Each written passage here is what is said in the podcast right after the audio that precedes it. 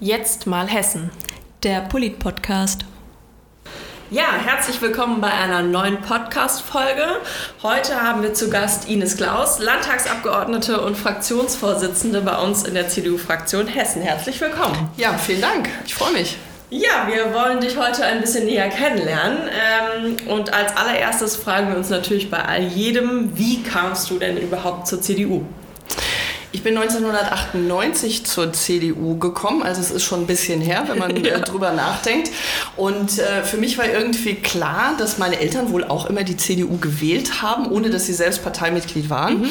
Und ich war vorher stark ehrenamtlich aktiv in der Bücherei, aber auch in der katholischen Verbandsarbeit und ähm, habe da unterschiedliche Projekte mit Freunden eben umgesetzt und habe gemerkt, dass das eigentlich funktioniert, dass man in der Tat sich einbringen kann und Sachen umsetzen kann. Ich glaube, das ist so eine typische Politikergeschichte. Ja. Ne?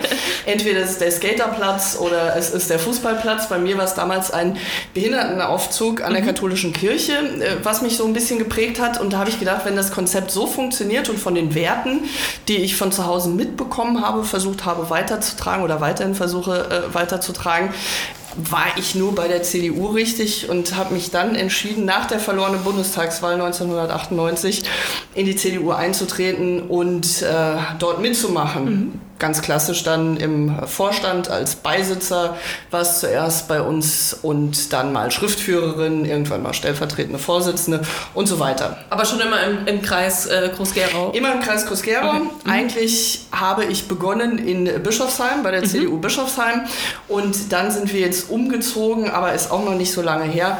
Und jetzt bin ich weiterhin als Beisitzerin, auch mhm. bei mir im Ortsverband bei der CDU Trebur. Ah, okay. Also genau. im Kreis Klein, geblieben. Kleiner geblieben. Radius, kleiner Radius, genau. ja, ja.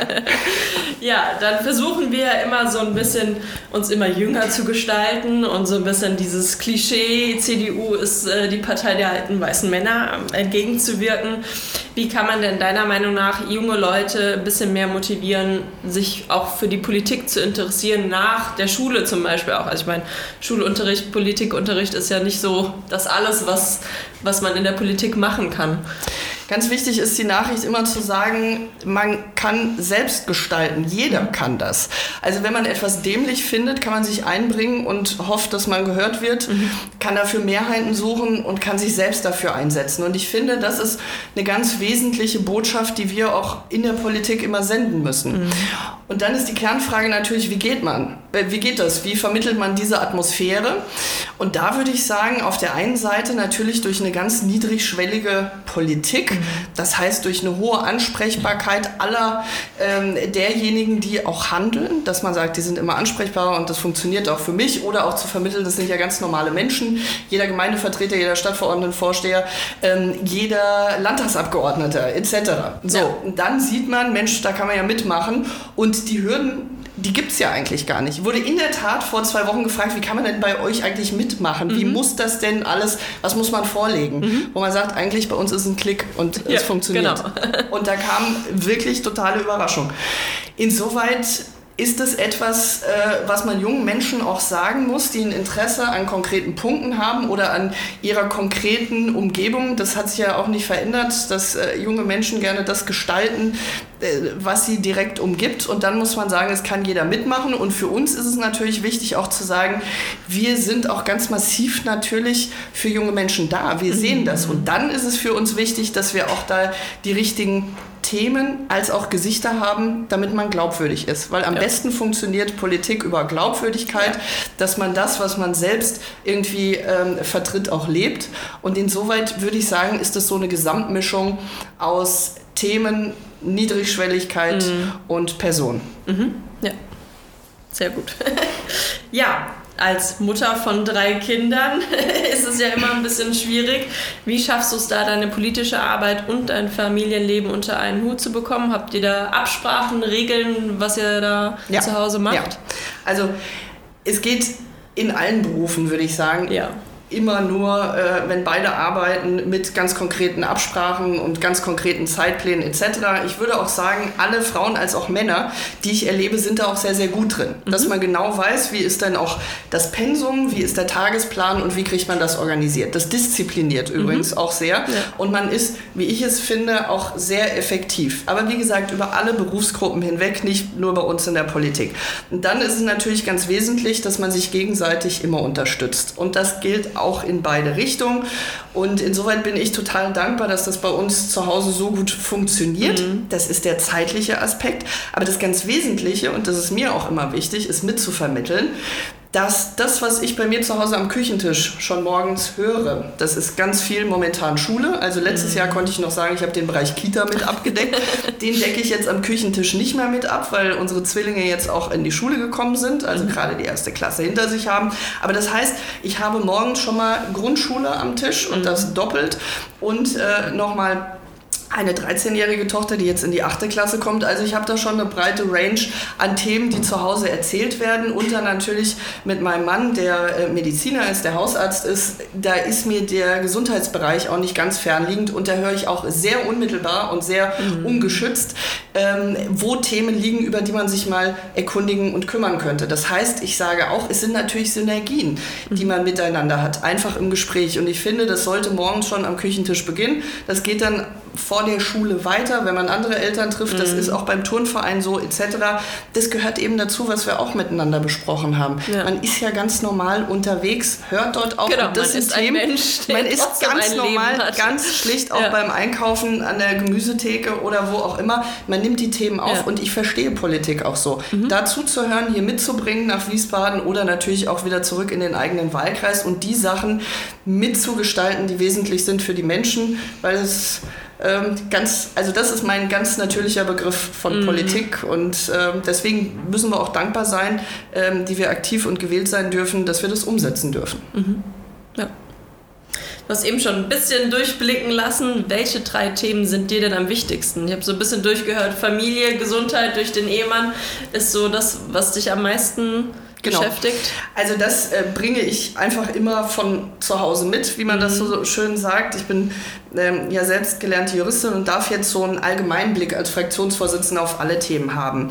Und insoweit hat man da auch ein großes Geschenk, dass man tief jetzt auch in alle Themen reinschauen darf.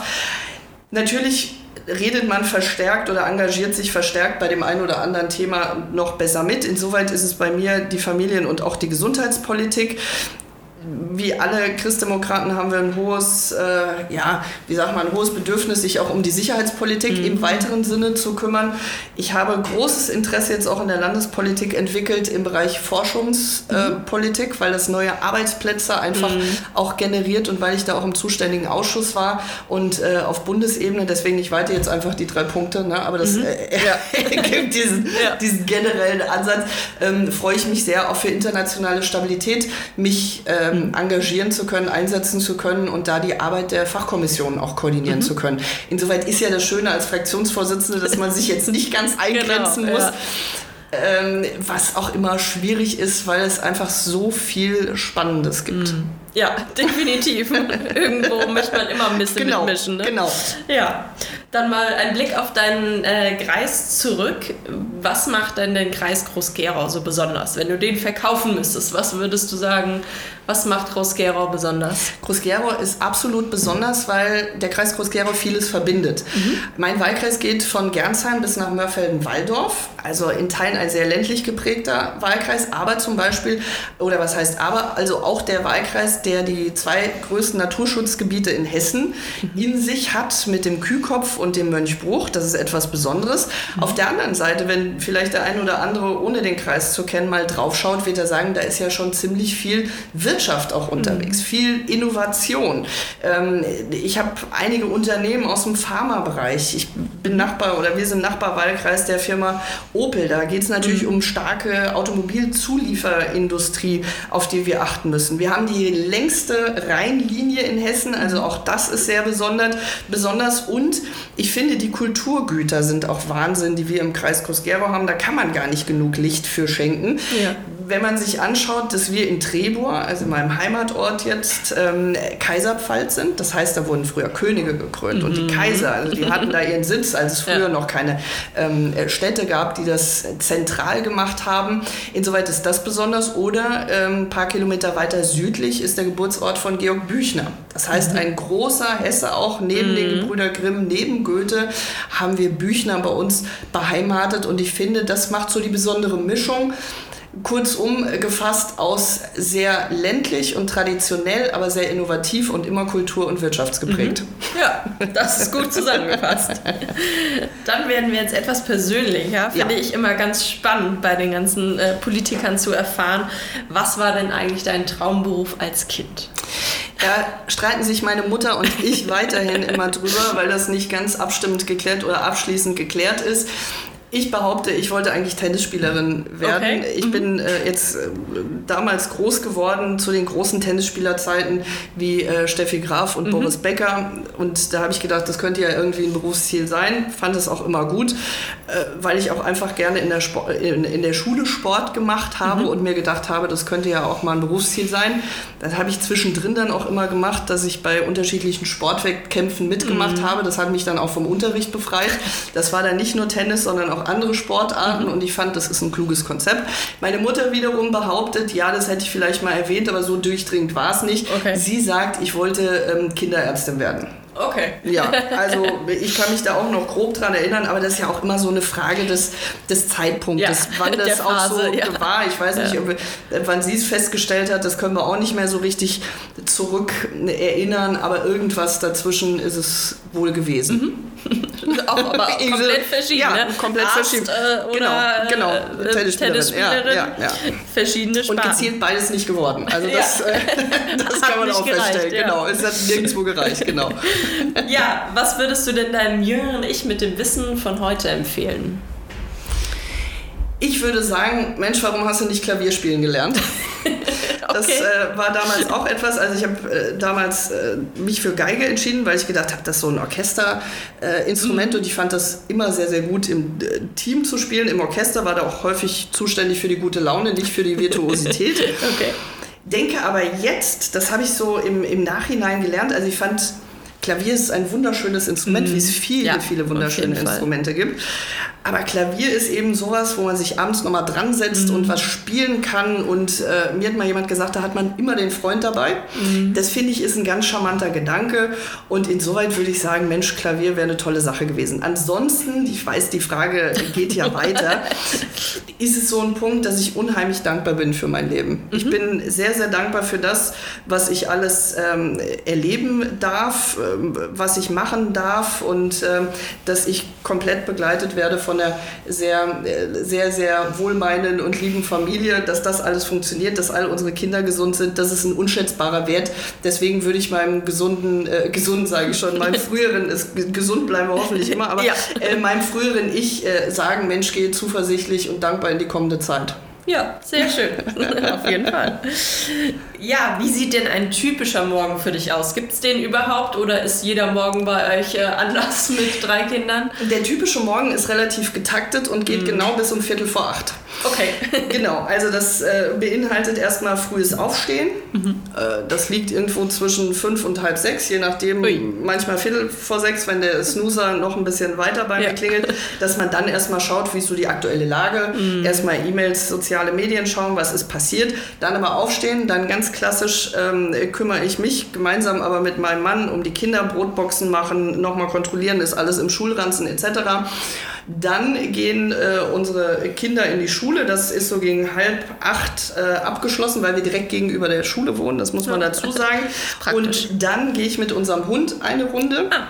Der ist äh, noch neu äh, zu uns gekommen. Und dann beginne ich gegen ja, Viertel vor, je nachdem, das hängt vom Snoozer ja. ab, Viertel vor oder acht, dann äh, den politischen Tag. Und der ist jeden Tag natürlich komplett unterschiedlich. Ja. Es gibt grobe Strukturen nach Tagen. Das zum Beispiel dienstags ist immer Fraktionsvorstand Vorstand und Fraktion. Es gibt Tage in, im Monat, da ist immer Plenum. Genau. Das ja. ist auch gesetzt. Es gibt unterschiedliche Sitzungen am Montag, damit wir den Dienstag vorbereiten. Aber der, das Drumherum ist dann doch unterschiedlich und hängt natürlich von der Themenlage ab. Mhm. Wenn man sich jetzt die letzten zwei Jahre anschaut, galt das natürlich umso mehr, bedingt Mhm. durch die Corona-Krise, bedingt durch die aktuell veränderte weltpolitische Lage jetzt Ja. auch.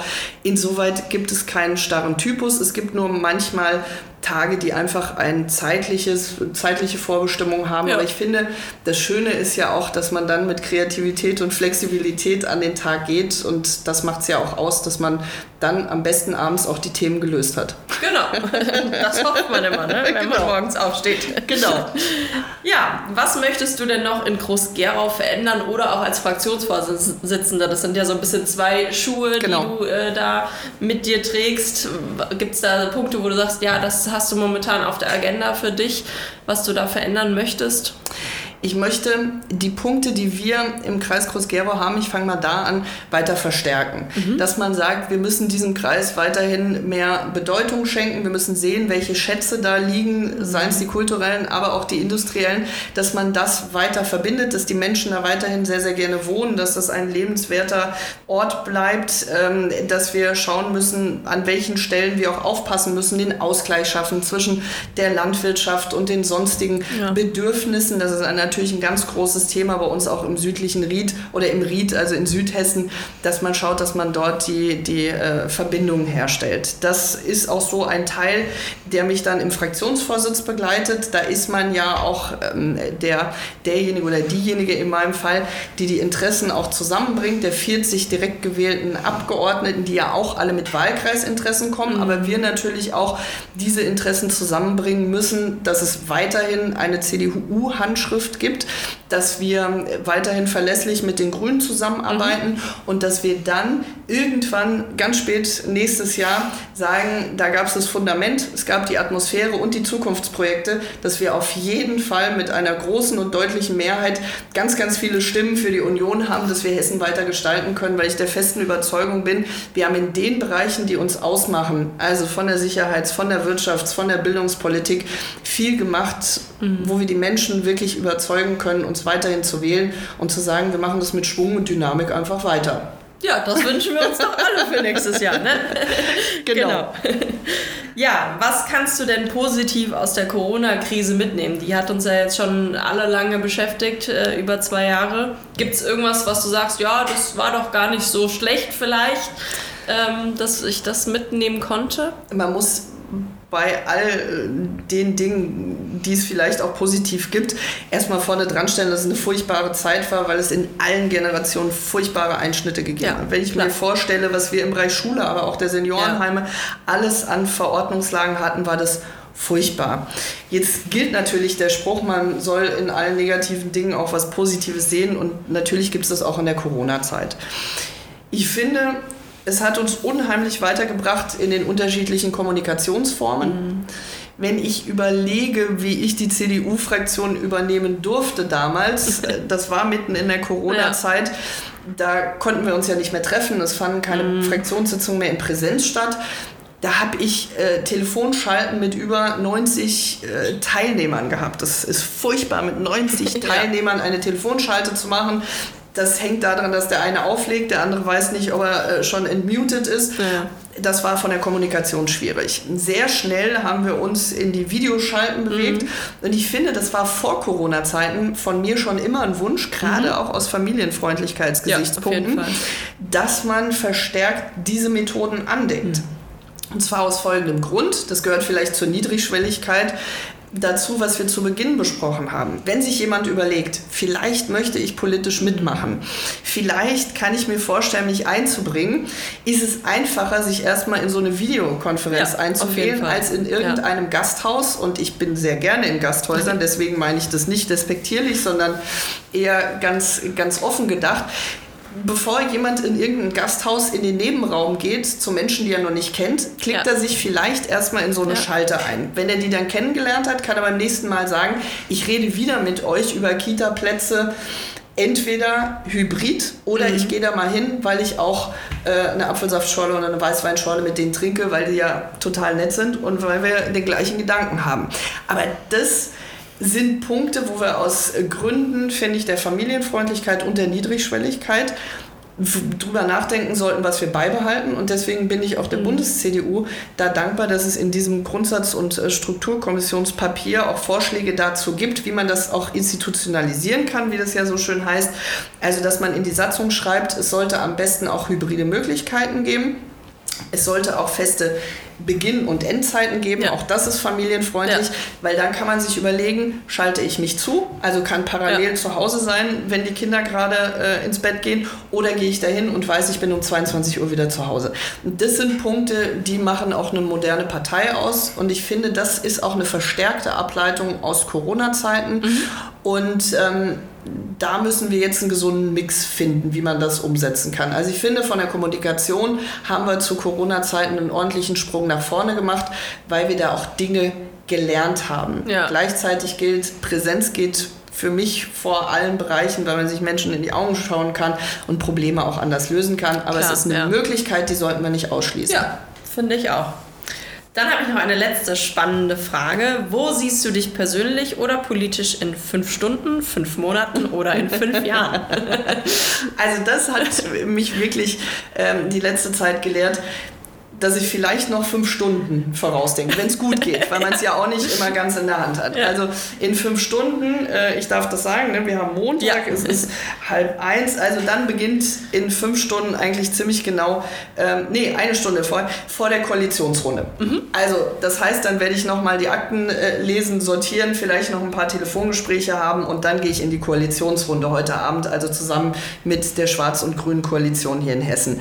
Ähm, alles Weitere das würde ich einfach nur mit frohen Wünschen versehen und sagen, ich äh, würde mich echt freuen und ich wäre sehr dankbar, ähm, wenn ich mich weiter einbringen dürfte für das Land Hessen und für die CDU, weil mir das eine Riesenfreude bereitet und ich versuche das verantwortungsvoll umzusetzen. Und dann ist der Wunsch einfach zu sagen, dass man immer in einem wohlbehüteten und geschützten Raum für die Familie, für Freunde etc. da ist und ähm, das wäre das, was mich wirklich sehr erfreuen mhm. würde. Ansprüche würde ich da nie stellen. Wunderbar. Ja, das war's schon äh, von unserer Folge heute mit Ines Klaus. Ich habe auf deiner Homepage gesehen, wenn man Fragen hat, darf man die Immer. Hashtag iClaus äh, genau. unter iklaus.inus-klaus.de jederzeit Fragen stellen. Genau. Ja, schön, dass du da warst. Sehr, sehr gerne. Mir hat Spaß gemacht und äh, viel Erfolg weiterhin auch für den Podcast. Dankeschön. Ja, vielen Dank. Danke.